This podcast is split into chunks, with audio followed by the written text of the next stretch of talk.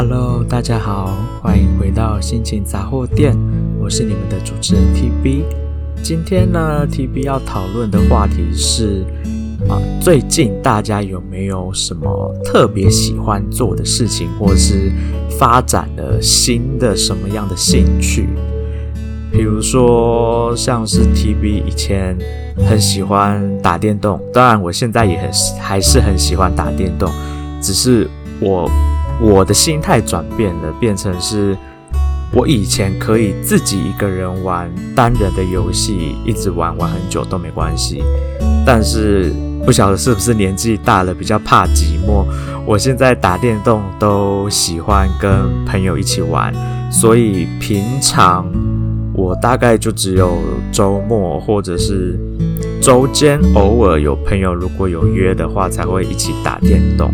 那尤其是我现在打电动的朋友又都是来自于国外，所以我们还会有一点点时差的问题。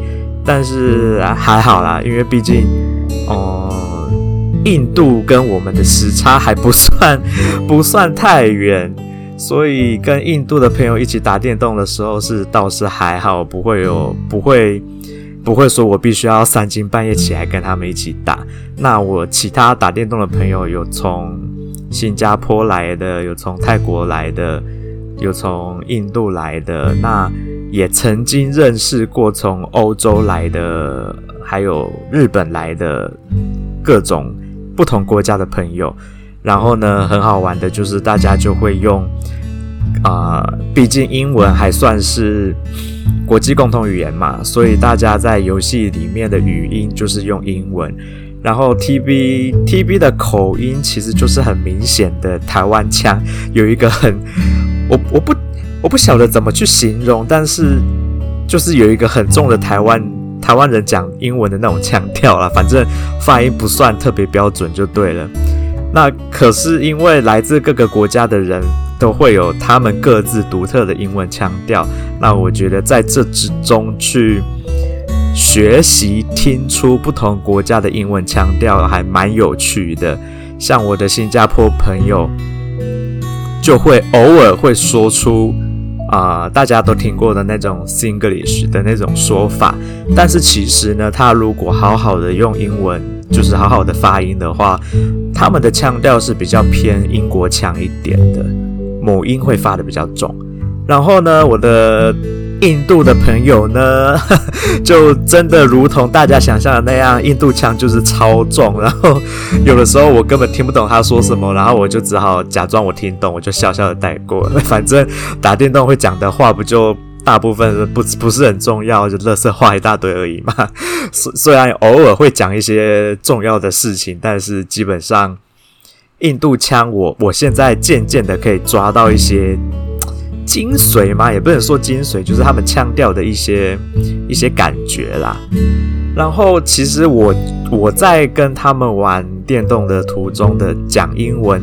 一方面，除了训练自己的口说能力之外，另外一方面，我也在训练自己的听力。那刚好 TB 的学生也是有来自不同国家。那现在有一位澳洲的工程师在跟 TB 学中文。那这位澳洲工程师呢，他的他的英文腔调就真的很重。那有的时候，我我真的是不好，不能说不好意思问他，应该是说。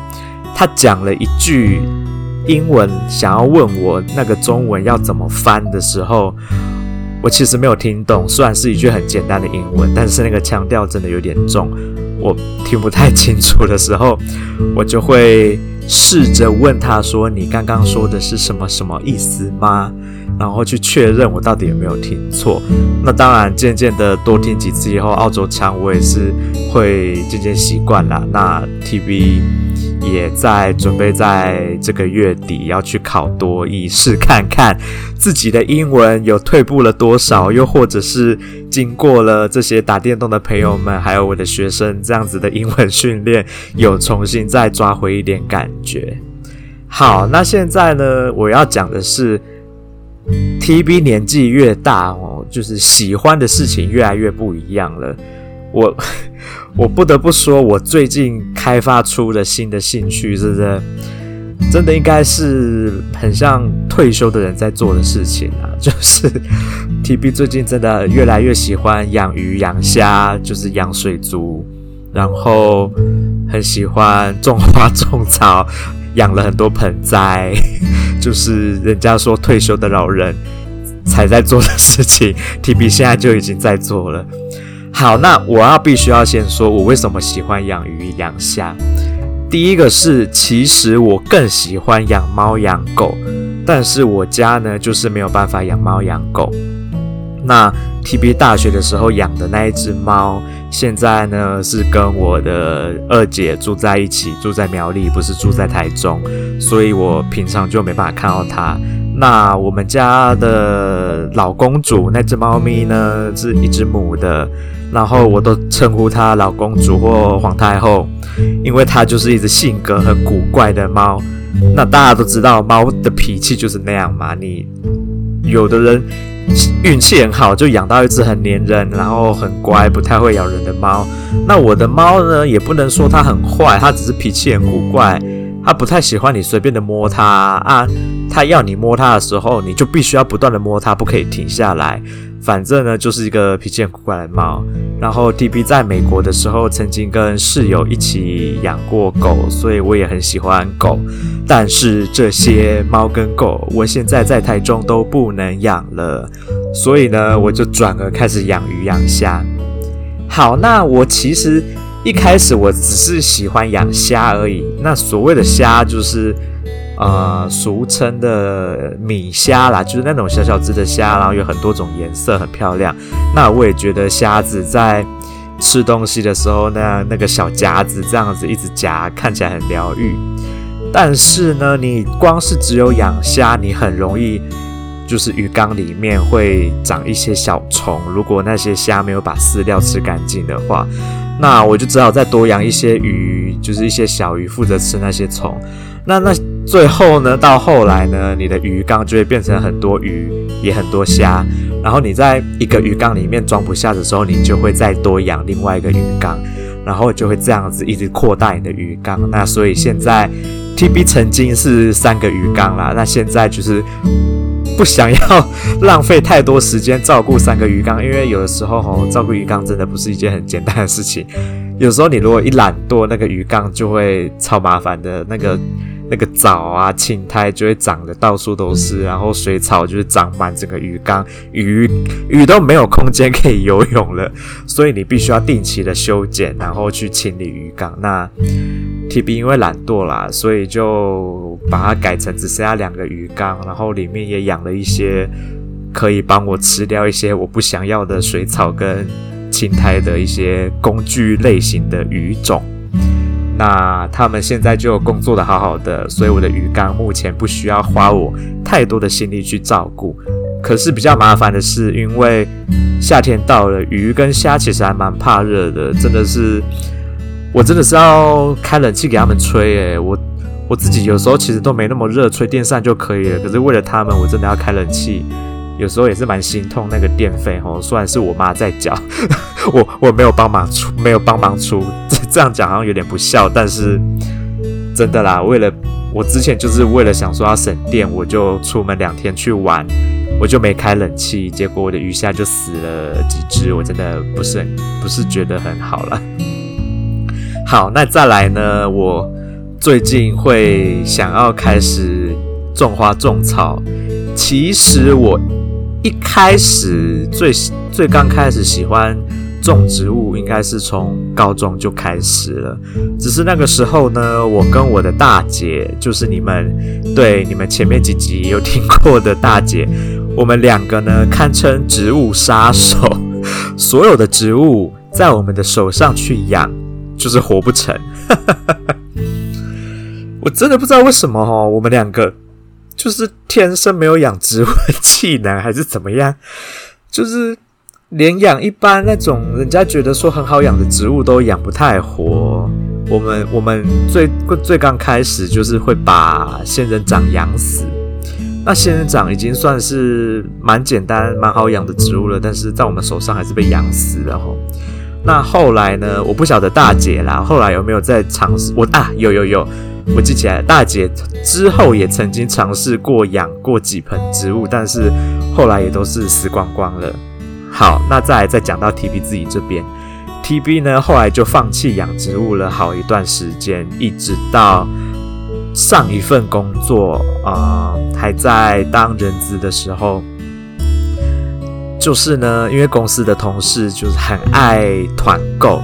那我们团购的东西是什么？我们团购的东西都不是什么零食啦，或者一些什么家家具的居家用品之类的。我们团购的东西都是植物盆栽，所以我们台中办公室每一个人都至少有两个以上的盆栽。那最夸张的就是我们最资深的那位同事，他呢在办公室养了至少有八盆以上的盆栽吧。然后 TB 就是被他影响了，开始想要重新拾起养植物这一项，过去一直很想要试，但是因为毕竟养死过植物，就会觉得啊好像不是很好，就是觉得毕竟它也是一个生命嘛，不好好照顾它也是觉得不太好。所以呢，TB 就在。前一份工作的时候，又开始重新的养起了一些植物。那当然呢，一开始还是很不小心的养死了两盆我还蛮喜欢的植物啦。一盆是香冠柏，那香冠柏呢，有有在养植物的人应该就知道。那没关系，不知道的人，我现在也告诉你们，它其实呢需要照太阳的。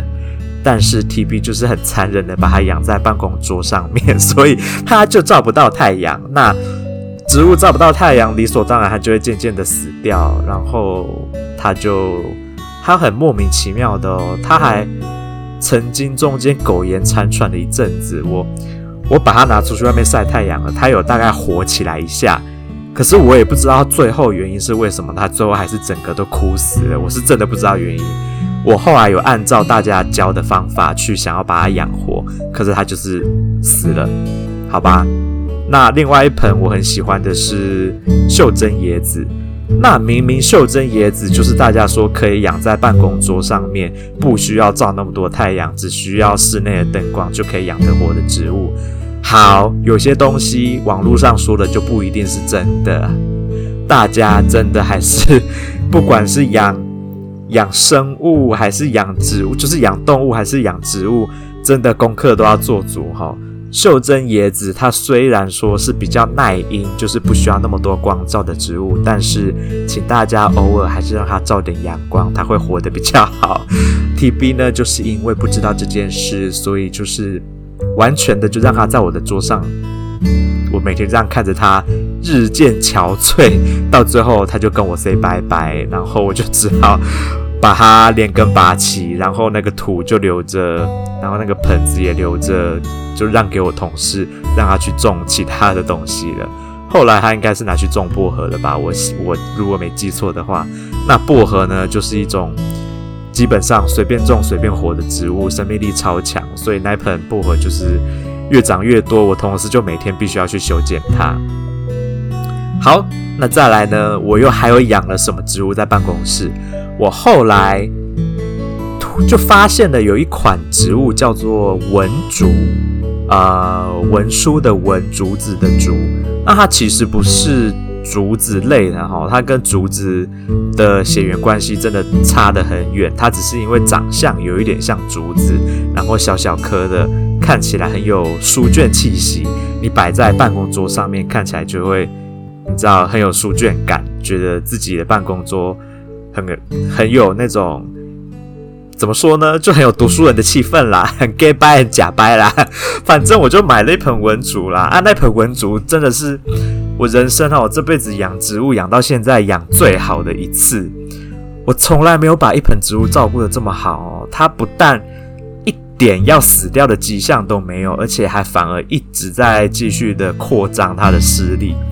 那可是他他们的啊、呃，网络上说文竹的剪枝方式是，它在长新芽的时候，大概在长两公里的时候就要剪掉，不能让它一下子长太长，不然它之后它就会变得很粗，一根往上长，它就不会往外扩散。反正就是，总之它就是会长得不好看了。那 TB 那时候就是太晚发现这件事了，它就呢就是长出了一根很长很长很直很直的茎，然后就是长到会有一点影响到我工作状态哈。那后来 TB 离职的时候，就把这盆文竹送给了我的那那位就是养了很多盆。盆栽的那位同事，因为他实在太喜欢我那盆文竹了，所以我就直接送给他。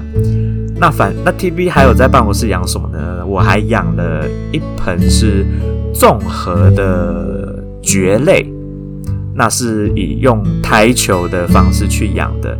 那那盆综合的胎球呢，它其实在办公室里面，因为毕竟大部分的蕨类它它们都蛮耐阴的，只是很需要水分。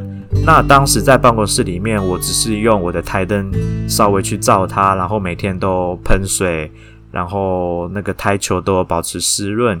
我那一颗胎球，很多蕨类的胎球就长得蛮好的，然后甚至一直长新的蕨，就是它就一直长出来，长到那个胎球其实有一点点快要装不下了，就是里面的根已经快要把那个胎球就是炸开来。那后来 TB 离职以后，把胎球带回家，不晓得是不晓得是风水的关系还是怎么样哦。我明明就用跟在办公室照顾它一样的方法去顾它，可是它就是可能不喜欢我家吧。那个胎球，绝类的胎球，后来就也是就渐渐的一直枯萎，然后不管我怎么怎么样顾它，它就是没有没有想要。没有求生意志了，它后来就整颗完全的死去，我也只好含泪的把它装进垃圾袋里面，把它丢掉。我真的很难过，不然那一颗绝类的胎球真的那时候被我顾得很漂亮，我真的是觉得很可惜啦。然后 TB 的同事在 TB 生日的时候也送了我两盆植物。然后都是水苔的形式，挂在可以挂在墙壁上的那一盆呢，是我非常喜欢，我也觉得很美的铁线蕨。然后另外一盆呢是呃听说很好照顾的波士顿圣蕨。好，这两盆呢，当时在办公室的时候也是都活得好好的。我也不晓得为什么在 TB 离职以后拿回家，也是在差不多的环境下照顾它。我的铁线蕨就日渐的变黄，然后叶子干枯。无论我怎么弄它，它就是不想活了，它就是想死。然后我的波士顿圣蕨也是，我不真的不知道诶，我不晓得是不是我房间磁场不对，还是对植物来说有一个什么样，有一种可能不适合它们生存的某一种东西在暗地里。对他们施展一些诅咒还是什么的，总之我的植物只要拿回我的房间里面养，是可以放在房间里面室内养的植物哦，不是那种一定要照太阳的哦，是可以在房间里面养的植物哦。它只要在我房间就是养不活，我也不知道为什么。然后我现在在房间里面成功养活的植物，就只有在鱼缸里面的水草。那那这个跟一般一般的植物不能相提并论嘛？水草毕竟。它就是另外一种形态的植物，但是我我的水草是都长得蛮好的啦，我也不知道为什么，它们就是长得很好。OK，好，那 TB 呢，就只好试着养一些需要照太阳的植物，养在我们家的阳台。那因为 TB 的妈妈呢，很喜欢吃烤面包，然后我们家烤面包再怎么变化，也就是奶油。那花生酱，我妈没有特别爱吃，所以我家没有常备花生酱。那芝麻酱，之前有一阵子我妈很爱的时候，她有买，但现在也没再吃了。然后前一阵子她顶多会买一点大蒜酱，加着一一起这样吃。可是毕竟就没什么变化嘛。那 TB 呢，自己是一个很喜欢啊、去研究一些料理的人。那我有时候就是光是爱研究而已，我没有很喜欢动手做。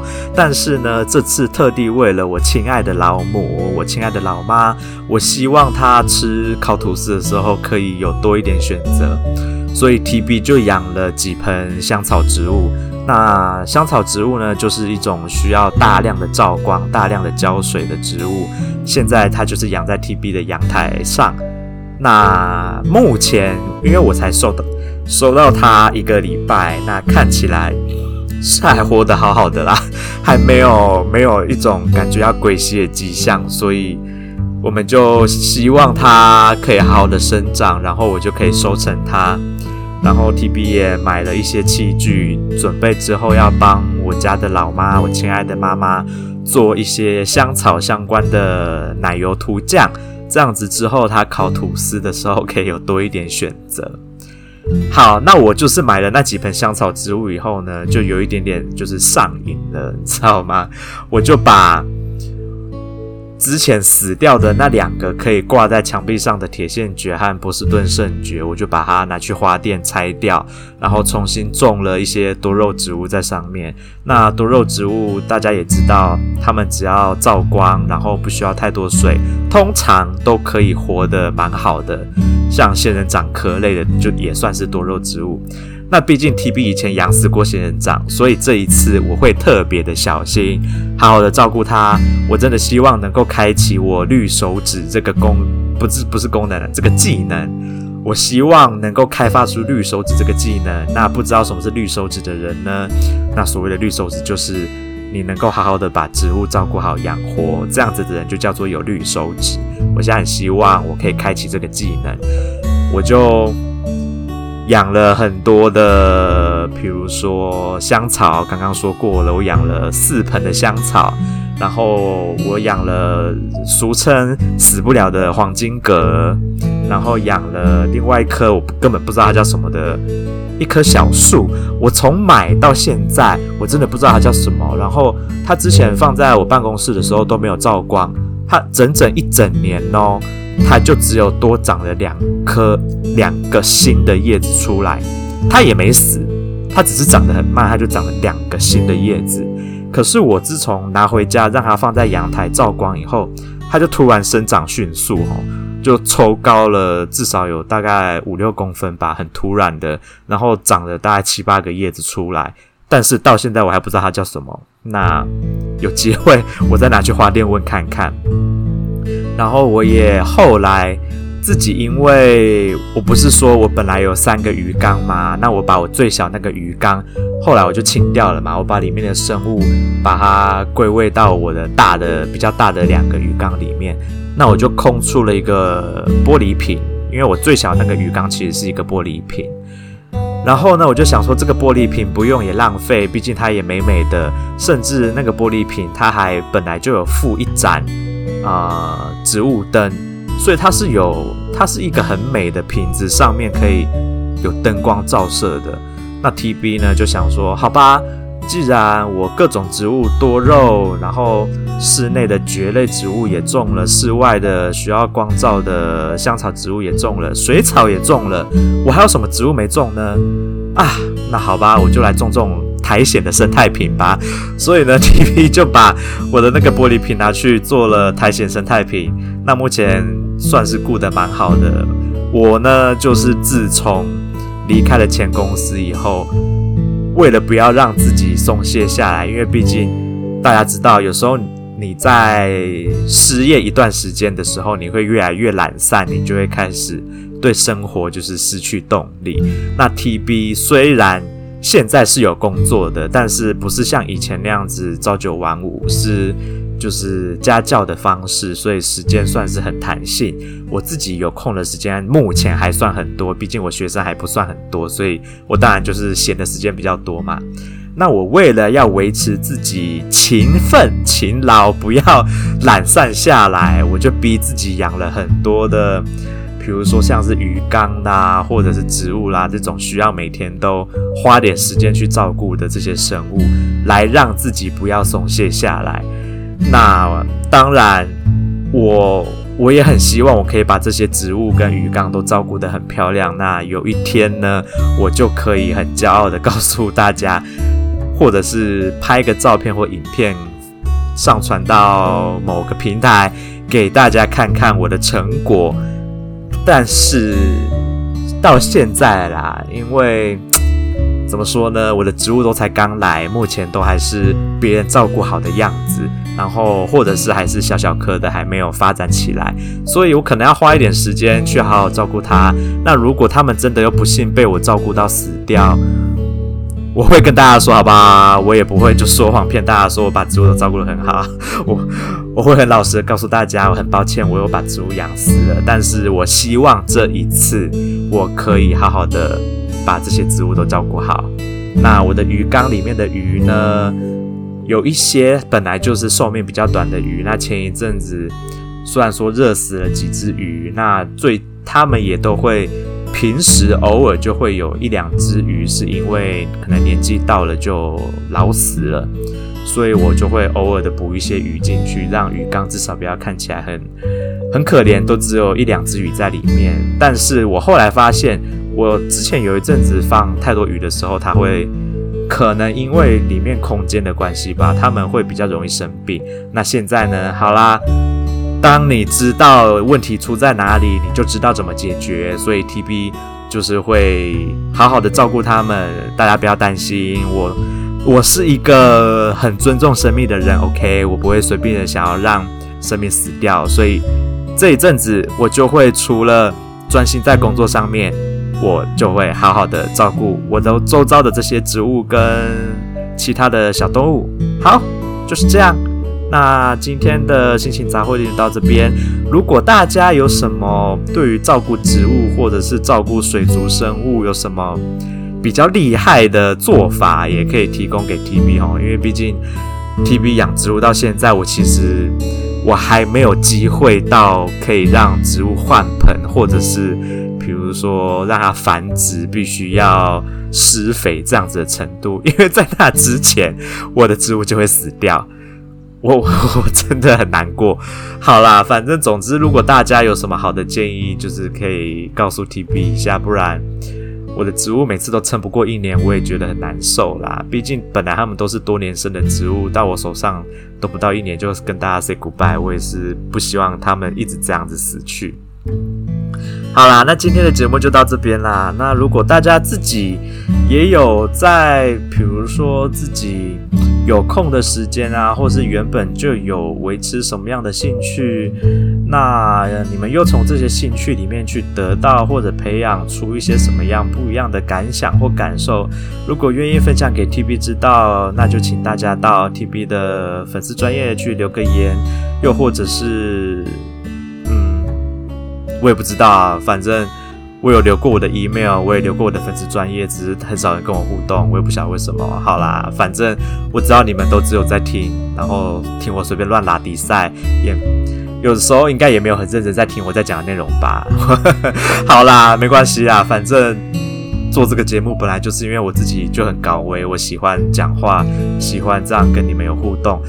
也不能说互动，因为毕竟都是我自己一个人在讲话。我就是爱讲话，whatever，我不管你们怎么想，我就是爱讲话，就是这样。